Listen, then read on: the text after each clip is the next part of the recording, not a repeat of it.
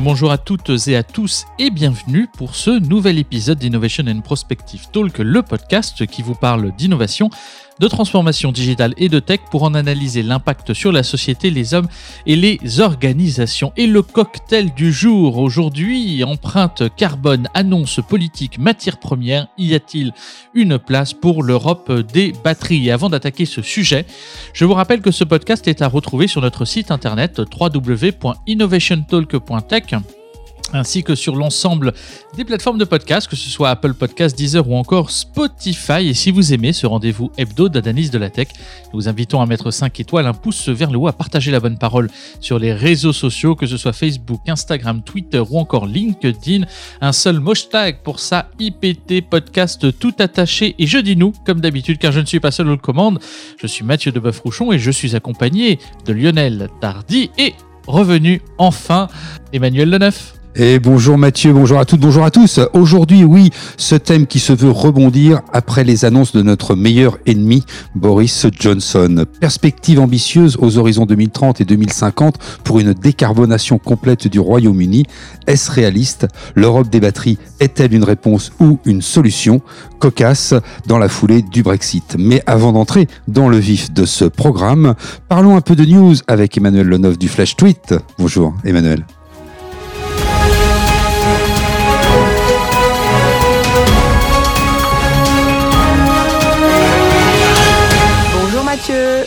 Bonjour Bonjour à vous qui êtes fidèles au rendez-vous et heureuse de vous retrouver pour cette chronique du Flash Tweet. Twitter innove-t-il? La question se pose alors que le réseau social multiplie les annonces autour de fonctionnalités piquées chez ses concurrents entre Fleets, Dislike et Spaces. Jugez-en plutôt.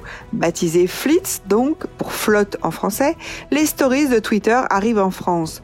Dans le même temps, sur fond de Graal autour du vocal, on apprenait que le réseau social était en train de tester des salons vocaux qu'il appelle Spaces, une fonctionnalité directement inspirée par Clubhouse et Discord.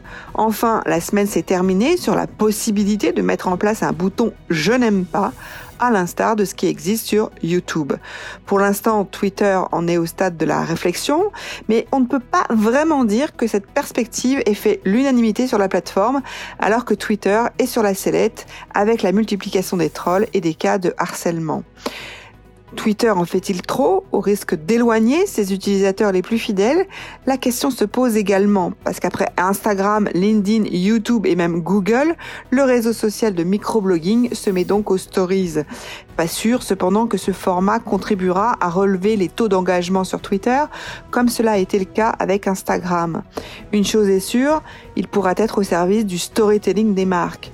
Mais entre les stories et spaces, ces fameuses conversations audio en temps réel mais en privé, Twitter risque bien de perdre beaucoup de son ADN de réseau social conversationnel.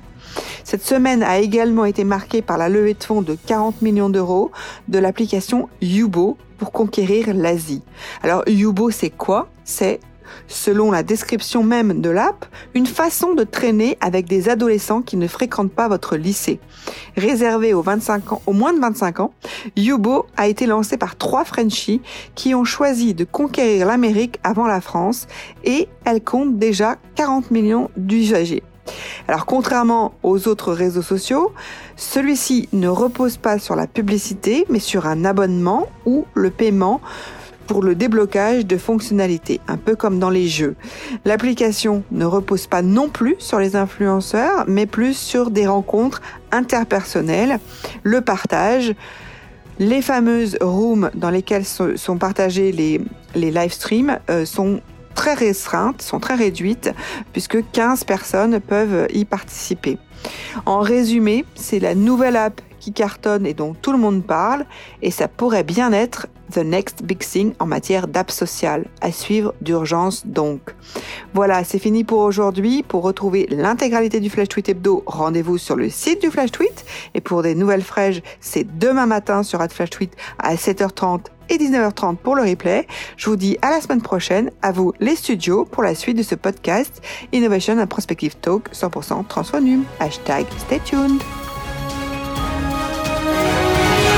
Merci Emmanuel pour ce condensé des dernières actus autour de l'innovation qu'il ne fallait pas rater. Je rappelle que Emmanuel, on te retrouve tous les matins à 7h30 sur Twitter pour le flash tweet quotidien qui anime nos débuts de journée. Maintenant, Lionel, le thème du jour, puisque nous allons parler de cette Europe des batteries dont on parle beaucoup. Est-ce que c'est viable Est-ce que c'est un concept dont on va, enfin, qui va perdurer, puisqu'on sait généralement que tout ce qui part au niveau de l'Europe peut amener à certaines longueurs administratives. Mais globalement, la première question que j'aimerais te poser, y a-t-il une place pour cette fameuse Europe des batteries? Alors si je te réponds tout de suite, ça veut dire qu'il n'y a plus d'épisode. Hein, c'est ça en fait. Non mais on, on a... on, fait, on fait un concept de snack content. Réponse terminée. non, on, on, voudrait, on voudrait quand même essayer un petit peu de développer. On s'est posé la question d'abord en Europe, puisqu'on a CF, comme dirait l'autre compte ferré, l'épisode que nous avons fait sur l'hydrogène, on en avait conclu que l'hydrogène n'était pas la meilleure façon d'alimenter en électricité les voitures particulières. Donc ça veut dire que les voitures particulières sont encore destinées et pour longtemps à fonctionner sur batterie si on veut qu'elles soient évidemment avec zéro émission, avec un impact carbone extrêmement réduit. Surtout si l'électricité est produite bas carbone.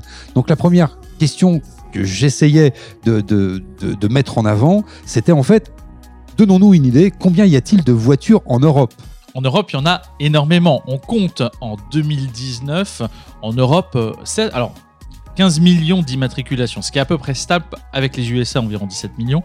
Et la Chine, par contre, un recul de 15% en deux ans qui avoisine les 21 millions. Il faut savoir que 93% de ces immatriculations sont destinées à des particuliers, avec une durée de vie également qui est en augmentation, qui est environ 11 ans en 2018. Et si le calcul de la formule que tu nous mets euh, sous les yeux, en Europe, 15 millions x 10 égale 150 millions, et donc minimum 130 millions de véhicules particuliers. C'est ça. Donc en fait, nous sommes aujourd'hui, quand on est au gouvernement et que l'on veut évidemment changer la face du monde, changer la face des choses et faire que tous les besoins de transport, notamment de transport personnel et de transport, de mobilité personnelle, de liberté personnelle, eh bien, il faut se dire qu'on va devoir convaincre 130 millions d'utilisateurs de changer leur véhicule. Je ne veux pas donner un petit coup de pied de l'âne à Tesla, mais je ne crois pas qu'ils soient en capacité de produire autant de véhicules. Donc ça veut dire qu'il va falloir prendre des dispositions, peut-être législatives, peut-être euh, fiscales, pour inciter, effectivement, comme on en a l'habitude. Mais pour être dans ce cas de l'électrique actuellement et de l'implantation chez moi d'un point de charge sur mon parking personnel, c'est pas un parcours du combattant, mais globalement, il y a énormément de freins pour se l'installer. Donc on voit bien que l'expérience client doit aussi être peut-être pensée euh, sur, euh, sur l'ensemble du produit de vie, euh, de, la vie du produit, que ce soit de l'achat jusqu'au moment à l'utilisation et à la charge directement personnelle. Est-ce que finalement, quand on parle de cette Europe des batteries, ça induit quoi à l'intérieur? De quoi on parle concrètement? On, on parle de réaffecter à des voitures qui aujourd'hui sont massivement thermiques, en France globalement très dieselisées à cause des avantages fiscaux du diesel pendant des années. On parle donc de transformer l'usage de la voiture et pour ceux qui continuent à utiliser une voiture, de transformer les vieux moteurs thermiques ou les moteurs thermiques récents par des moteurs qui seraient des moteurs soit hybrides, soit électriques. Et celui qui vient de, tirer le dernier coup, on en parlait dans, l'annonce de, cette, de cet épisode, eh bien c'est notre meilleur ennemi, c'est Boris Johnson qui, il y a quelques jours, a dressé un objectif peut-être irréaliste, mais qui pour lui est de pouvoir interdire dès 2030, dans 10 ans, la production et la vente de voitures neuves qui soient thermiques, c'est-à-dire en 2030, les constructeurs automobiles n'auront plus le droit de vendre sur le sol anglais des voitures à essence ou des voitures diesel. Il en a même rajouté une couche. Il a dit qu'à partir de 2035, il ne voulait plus de voitures hybrides. Ça voudrait dire que pour le, Royaume-Uni, 2035, plus aucun véhicule neuf, attention, hein, on ne va pas interdire les autres de rouler, on vous a dit qu'un véhicule durait à peu près 10 ans. Euh, qui s'est engagé dans cette direction en Europe? À peu près le, seul pays euh, qui est la Norvège, qui, s'est engagé un peu dans cette direction. Encore une fois, la Norvège, c'est beaucoup moins d'habitants que la France, l'Angleterre, enfin le Royaume uni ou l'Allemagne. Ça veut dire que c'est peut-être une pour insuffler une nouvelle transformation. En tout cas, ce qui est sûr, c'est que l'Angleterre qui prend, enfin le Royaume-Uni, le gouvernement du Royaume-Uni qui prend cette orientation politique, hein, c'est évidemment, il y a beaucoup de choses qui doivent, qui doivent en découler, qui prend cette orientation politique, il doit compter comme la France, comme l'Allemagne, comme l'Italie, comme l'Espagne, sur une industrie automobile importante implantée dans son pays. Alors, avec toute la complexité qu'on a à transformer une filière dans son ensemble, on voit bien qu'aujourd'hui, les constructeurs euh, automobiles disent que ces dates sont complètement euh, fantasmagoriques, euh, qu'il n'y a aucune capacité à pouvoir se transformer si rapidement. On n'entend même plus parler chez nous de 2035 ou de 2040 à Paris pour avoir du tout électrique.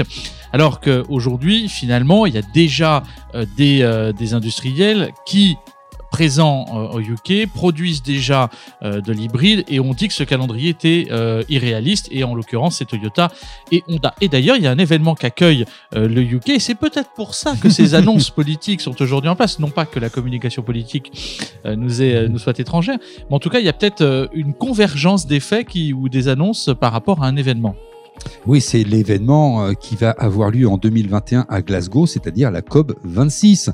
Ça veut dire que Boris Johnson, il a peut-être aussi un petit fléchissement de popularité. Donc là, c'est le politique. Il y a la, la gouvernance qui peut être euh, en- dans des perspectives qui, qui s'adaptent ou qui font le beau jeu de, cette nouvelle réunion internationale qui, je vous rappelle, a lieu tous les ans. hein. Nous, on se rappelle de la COP 21 qui avait lieu à Paris et de Laurent Fabius avec son fameux marteau vert et les fameux accords de Paris que le très célèbre Issim Donald Trump avait, avait rejeté il y a quelques années. Bref, en tout cas, lui, il a pris les devants. Qu'est-ce qu'il faut maintenant pour que les industriels, quel est le challenge euh, pour que les industriels puissent basculer et que les particuliers que nous sommes puissent avoir envie d'acheter ce genre de voiture. Parce que rappelons quand même que le CO2, il n'y a pas que les voitures particulières qui l'émettent. Le CO2, globalement, d'après les chiffres de 2017 en France, c'est les chiffres que l'on a trouvés, on a à peu près 40% du CO2 émis en France qui est lié au transport. Dans ces transports, 75% sont liés à la route et dans ces 75% de la route, un peu plus de 60%, c'est la voiture particulière. Donc si vous faites un petit rapide calcul que l'on a fait évidemment pour vous, on a à peu près 20% des émissions de CO2 en France qui sont liées à la voiture particulière. Donc ça veut dire qu'il va falloir remplacer ces, ces données. Alors, j'ai mis des petits chiffres, mais encore une fois, c'est c'est c'est toujours extrêmement euh, taillé à coups de serpe. On dit qu'une voiture, à peu près, avec l'expérience que l'on a dans le moteur électrique, consomme 15 kW au 100 km. Les Français font environ 700 milliards de kilomètres par an. Ça fait finalement 7 milliards fois 15 kW. Ça nous fait 100, un peu plus de 100 TWh. Si vous multipliez par 6, parce qu'au niveau de l'Europe, c'est à peu près 6 fois plus que ce que font les Français, ça nous fait 6 à 700 TWh. Pour information, le parc nucléaire français, que beaucoup de gens critiquent, euh, notamment certains partis écologistes, ne produit que 400 TWh par an. Et avec les énergies renouvelables, c'est-à-dire notre hydroélectrique, notre éolien, notre solaire, notre bioénergie, on arrive à produire 90% d'énergie électrique basse ou très bas carbone en France. Une petite référence, à l'échelle mondiale, ce n'est que 35% en bas et très bas carbone. Donc on voit que la marche est haute. Que va-t-il falloir faire? Eh bien, peut-être que l'on va devoir changer notre fusil d'épaule et peut-être aller vers des, outils qui vont nous permettre de, créer des voitures motorisées ou, ou énergisées, voilà, dumpées aux batteries de façon différente et surtout créer des batteries différentes. Et la recherche s'y prête aujourd'hui. Effectivement, c'est-à-dire qu'il y a un terrain de jeu aujourd'hui qui est exceptionnel par rapport aux, batteries et notamment, on va en parler dans un instant, aux batteries euh, lithium qui pullulent de partout, euh, que ce soit dans nos ordinateurs, que ce soit euh, dans nos téléphones portables ou bien entendu quand on parle de mobilité dans les voitures et objets de mobilité divers comme les camions ou autres tout électriques. Mais les batteries ont quand même un, un inconvénient aujourd'hui majeur, c'est qu'elles alourdissent énormément le véhicule. Alors on verra qu'avec le lithium, on a effectivement un gain d'opportunité assez euh, intéressant. Alors, ce, fusil d'épaule dont tu parles, il est, il est très clair. C'est peut-être qu'on va se dire à terme, et c'est ce que Tesla commence particulièrement à faire en intégrant ces batteries dans le châssis, c'est-à-dire en faisant en sorte que les batteries aient une véritable fonction mécanique dans la voiture et que ce ne soit plus seulement un poids inhérent à l'ajout d'une pièce supplémentaire qui aurait vocation de fournir de l'énergie. Là, c'est directement cette pièce qui a une fonction mécanique qui en même temps va être pourvoyeur euh, d'énergie pour se mouvoir. Et donc, s'il y a donc des pistes qui intègrent la batterie comme un renforcement mécanique de l'ensemble, eh bien, on peut aller encore plus loin.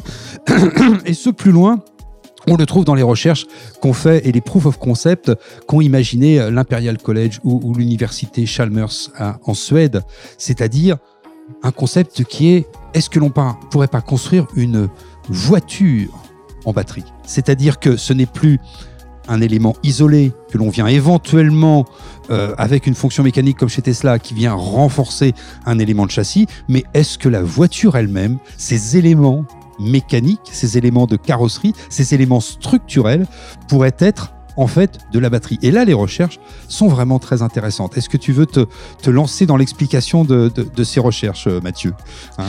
Très volontiers. Ce qui est intéressant aujourd'hui, pour éviter le mot effectivement que tu me reproches assez souvent, euh, Lionel, c'est que le châssis serait à proprement parler la batterie, hein, parce que le graphique, le graphite pardon, qui est, friable euh, en électrode serait remplacé par une fibre de carbone qui apporte de la légèreté tout en ayant ses caractéristiques inhérentes au matériau, c'est-à-dire la solidité et qui accueille très bien, on pourrait parfaitement accueillir euh, justement euh, les ions lithium.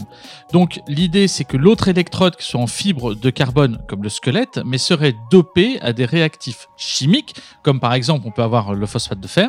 Euh, et donc l'idée étant d'avoir tout simplement une forme de nid d'abeille qui baignait dans une électrolyse en gel pourrait offrir une batterie structurelle à laquelle on pourrait donner la forme que l'on veut, que ce soit la carrosserie, que ce soit un châssis, que ce soit un, capot ou autre.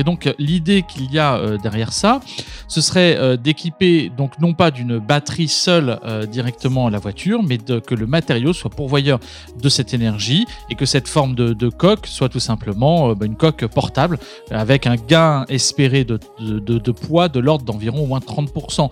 Alors toi, je crois que tu as cherché, d'ailleurs, tu as trouvé un, POC qui parlait de ça sur un concept de filtre à air. Oui, c'est un filtre à air qui sert en fait dans la batterie, euh, dans la voiture d'une petite batterie auxiliaire. Et c'est la preuve que ce domaine de recherche est en plein essor. Je te corrige, tu as dit électrolyte, c'était électrolyte hein, tout à l'heure.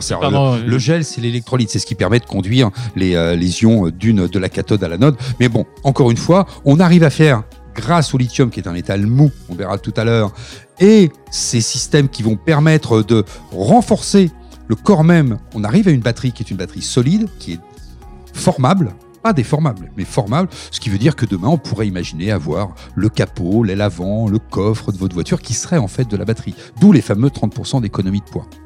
Et donc demain, l'idée, c'est bien euh, dans cette Europe des batteries de penser la batterie comme n'étant plus quelque chose de séparé, donc peut-être à terme de faire disparaître totalement les batteries en tant que telles, puisqu'elles seraient totalement intégrées. Voilà, donc ça, ce c'est pour cette euh, pour cet euh, épisode, c'est déjà une première approche qui nous dit la batterie telle qu'on la connaît aujourd'hui, telle qu'elles sont dans nos smartphones, telles qu'elles sont dans des voitures comme la marque Tesla qui sont des batteries lithium-ion, avec euh, toutes les difficultés qu'il y a avec des électrolytes euh, liquides, eh bien, il y a matière à recherche, il y a matière à faire évoluer, il y a matière à innovation. Et s'il y a matière à innovation, c'est déjà quand même une première piste sur le bien fondé, puisque tu me posais la question dès le départ. On commence déjà à avoir peut-être un premier élément de réponse. C'est de dire que se lancer à titre européen dans l'Europe ou l'Airbus des batteries, comme on le dit, c'est peut-être pas complètement idiot parce qu'il y a, il y a énormément à creuser dans ce domaine on va maintenant essayer de parler du composant principal de ces, de, ces éléments. C'est ce qui amène finalement depuis l'origine euh, de la création des batteries ou des piles ce fabuleux terrain de jeu qui est cette euh, nouvelle matière, on va l'appeler comme ça pour l'instant, euh, qui s'appelle le lithium. Alors globalement les batteries ont toujours été naturellement un terrain de jeu technologique pour l'ensemble des ingénieurs qui s'appuient toujours sur ces trois constantes que sont euh, l'amélioration de la performance, donc de la batterie en termes de, source d'énergie, euh, de faible empreinte énergétique sur l'ensemble euh, du PLM, donc de la, du cycle de vie du produit en tant que tel, qui est plutôt quelque chose de nouveau hein, par rapport à, ce que l'on constate, par rapport aux, 15, 20 ou 30 dernières années, et puis une optimisation surtout de la durée de vie. On voit bien que le lithium est un des freins principaux c'est qu'ils supportent mal les extrêmes en termes de température, de cycle de charge euh, notamment, donc ou de, longévité aussi des, temps de charge. Donc on va avoir au départ des batteries euh, qui ont été ou des piles qui ont été rechargeables, qui étaient plutôt au plomb acide. On a eu ensuite le nickel cadmium et puis euh, ensuite les piles al alcali, mais aujourd'hui c'est le lithium qui finalement remporte les suffrages de la plupart des industriels qui capitalisent une grande partie de leur stratégie euh, dessus. Pour être précis, quand on parle de lithium dans les batteries, quand on parlera de lithium, on parle de lithium-ion. Euh, et donc, euh, l'idée, c'est quand même aussi de, préciser que, pour l'année c'est Sony euh, qui a été l'un des premiers à utiliser ce type de batterie dans ses, dans ses, dans ses objets, dans ses produits, en 91 et aujourd'hui finalement c'est euh, bien du minerai dont on parle. Quand on parle de lithium c'est on parle de cette extraction de, de la matière qui est le troisième élément chimique sur le tableau que tu connais parfaitement d'ailleurs. Oui le tableau périodique. On en avait de Mendeleïev mais on en avait parlé l'autre l'autre épisode hein, quand on parlait de l'hydrogène qui lui est le premier élément du tableau périodique de Mendeleïev. Donc les avantages de ces fameuses batteries lithium-ion c'est qu'elles ont une très forte densité énergétique. Elles sont capables de restituer de l'énergie par unité de volume. Elles ont donc une importante énergie massique et elles ont elles sont quasiment dénuées d'effet mémoire, c'est-à-dire que à force de les charger, décharger, charger, décharger, elles gardent toute leur capacité de stockage d'énergie. C'est bien pour ça qu'elles sont relativement plus performantes quand on doit équiper un véhicule léger de transport comme une voiture par rapport à l'hydrogène et tout ce que l'on a pu dire sur la difficulté de le stocker, de le produire et de l'énergie qu'il est capable de restituer par rapport à l'énergie qu'il faut pour le distiller, pour le l'isoler des matières dans lesquelles il se trouve, à commencer par l'eau. Euh, le lithium, on en a parlé euh, un tout petit peu par le biais de, cette idée qui était et si on faisait une aile de voiture et un capot en, batterie? Bah, Ça veut dire qu'on se base sur un métal qui est relativement mou. Et c'est ça une des caractéristiques du lithium. Il est mou, il est léger et associé au graphite, il peut devenir extrêmement solide. Donc ça veut dire que là, on est dans des pistes de recherche qui sont importantes. Il va être utilisé sur des batteries qui vont pouvoir, et ça c'est toute la difficulté dans la recherche, être rechargé relativement rapidement. Et attention à la surchauffe, c'est la complexité. C'est encore pour ça d'ailleurs qu'aujourd'hui on est sur des batteries qui doivent être refroidies la plupart du temps dans les, dans les véhicules aujourd'hui euh, électriques ou hybrides, enfin hybrides rechargeables avec des batteries qui servent à la motorisation du véhicule. C'est donc un produit qui est lui de façon native extrêmement euh, réactif, mais qui est évidemment jamais dans la nature de façon naturelle. Enfin, on ne l'a pas de façon native. Il faut aller l'extraire, alors du chlorure de lithium ou du chlorure de potassium. Et tout ça se fait avec un certain nombre de euh, procédés chimiques qui sont souvent des procédés chimiques qui doivent être faits à haute température. Et qui dit haute température dit énergie pour produire cette haute température et pouvoir isoler ce, euh, cet élément qui est le lithium. Et une des questions que l'on pourrait se, se poser maintenant, c'est pourquoi aujourd'hui on a utilisé ce lithium? Pourquoi c'est le lithium qui est devenu la matière favorite des batteries du 21e siècle, euh, que ce soit encore une fois celles qui sont dans votre smartphone ou celles qui sont dans votre voiture? Alors, le, lithium a des avantages et des inconvénients. Un des principaux avantages qu'on peut euh, préciser, et tu en, as parlé tout à l'heure, c'est cette densité énergétique qui est élevée. C'est-à-dire qu'on va produire beaucoup de kilowattheures pour finalement un poids relativement faible.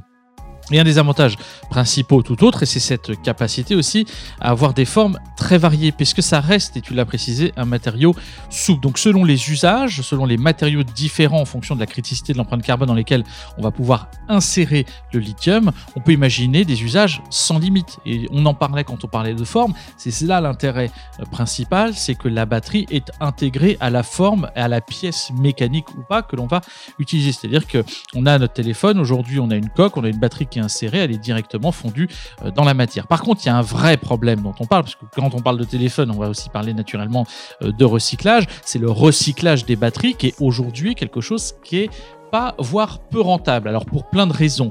Une des premières, c'est que pour l'instant, euh, la longévité des batteries est supérieure à toutes celles qu'on a pu connaître. Donc naturellement, elle est augmenter avec un enjeu de recyclage qui est à prévoir dans les années futures, qui font qu'aujourd'hui finalement, quand on recycle, euh, on a vu ça dans un reportage en préparant l'épisode, environ 280 tonnes euh, de batteries il reste finalement à peu près seulement 2,8-3 tonnes euh, de lithium. Ce qui fait que pour euh, les industriels, en général, c'est du recyclage en tout cas, ce n'est pas un matériau qui peut être rentable euh, à exploiter en termes de recyclage. Donc finalement, le lithium reste dans ce qu'ils appellent cette, la masse noire, donc la, la, poudre, qui va être renvoyée dans une autre usine pour subir un traitement de recyclage. et le carbonate de, lithium qui va être récupéré. Lui, par contre, effectivement, ne permet pas, à cause de sa faible qualité, finalement, de refaire une batterie neuve avec. Donc, on a quand même un enjeu de recyclage qui est à anticiper dans les années qui viennent, qui aujourd'hui ne fait pas l'objet d'une véritable stratégie de, euh, développement face aux industriels qui n'y voient pas véritablement une rentabilité forte. Donc, euh, on a euh, effectivement cet enjeu qui est, important. C'est l'avantage des inconvénients finalement du lithium. Et le lithium est aussi quelque chose au niveau des inconvénients qui n'aime pas les extrêmes, que ce soit en termes de température, de cycle par exemple ou autre. Et donc ça c'est quelque chose qui est, clé euh, et bien à comprendre dans ces batteries euh, si particulières. Il faut mieux des petites charges finalement régulières plutôt que des, cycles de charge complets, voire même des superchargeurs qui nous promettent de charger vite mais qui finalement amoindrissent euh, finalement la longévité de, la, batterie dans le temps, ce qui est presque un contresens par rapport à ce que nous offre comme euh, fonctionnalité première ou avantage Tesla quand ils nous disent vous allez charger en 30 minutes votre batterie pour faire 600 km. Oui, mais la batterie aura une longévité moins forte parce que les échanges qu'il va y avoir entre l'anode et la cathode sur la batterie font que naturellement bah, le cycle n'est pas infini. Au bout d'un moment, euh, tout ne va pas passer euh, de la cathode à l'anode, donc on va vraiment avoir des électrons qui vont rester en surface des trous, euh, si j'ai bien compris ce que nous disait l'ingénieur que l'on a interviewé pour préparer cet épisode. Donc vient la grande question, presque la, question clé, c'est que puisque tu parles du lithium, et on va rester encore un petit peu là-dessus avant d'aller sur des pistes d'innovation qui se passent du lithium, puisque vous êtes en train de bien comprendre que ce n'est pas la solution miracle, mais ça reste une solution qui est quand même extrêmement fiable aujourd'hui parce qu'on a une grande expérience et on peut aller continuer avec un, une association de nouvelles technologies comme celle du, euh, du carbone sur la, fin, la fibre de carbone. On peut aller vers des technologies qui vont aller beaucoup plus loin. La question, puisque c'était la question initiale, encore une fois, est-ce que l'Europe des batteries est quelque chose de viable? Est-ce que l'Airbus des batteries est quelque chose de viable? La question qu'on peut se poser, c'est est-ce que l'on va être dépendant de quelqu'un? Parce que bien sûr, tous ces métaux, toutes ces, tous ces éléments chimiques, il faut les produire. Et là, on s'est appuyé aussi sur un communiqué d'une société euh, d'Alsace qui euh, a énoncé à la fin de l'année 2019 que suite aux analyses qu'ils avaient pu faire parce qu'ils étaient des producteurs d'énergie en géothermie profonde, ils ont fait un certain nombre d'analyses sur les eaux qui étaient extraites de leur puits de forage. Et ils se sont rendus compte que sur ces analyses, il y avait une présence de lithium en qualité et en quantité qui était plutôt prometteuse. Et en extrapolant ces résultats, alors qu'ils ont, c'est une société qui a trois puits de forage pour produire de la géothermie, donc de produire de la, de la chaleur et de produire donc de l'énergie en partant des sous-sols profonds, ils ont fait un rapide calcul qu'avec les trois forages qu'ils étaient en train d'installer en Alsace, ils étaient capables de fournir 30 à 40% de l'ensemble de la demande industrielle française de lithium à partir de 2023.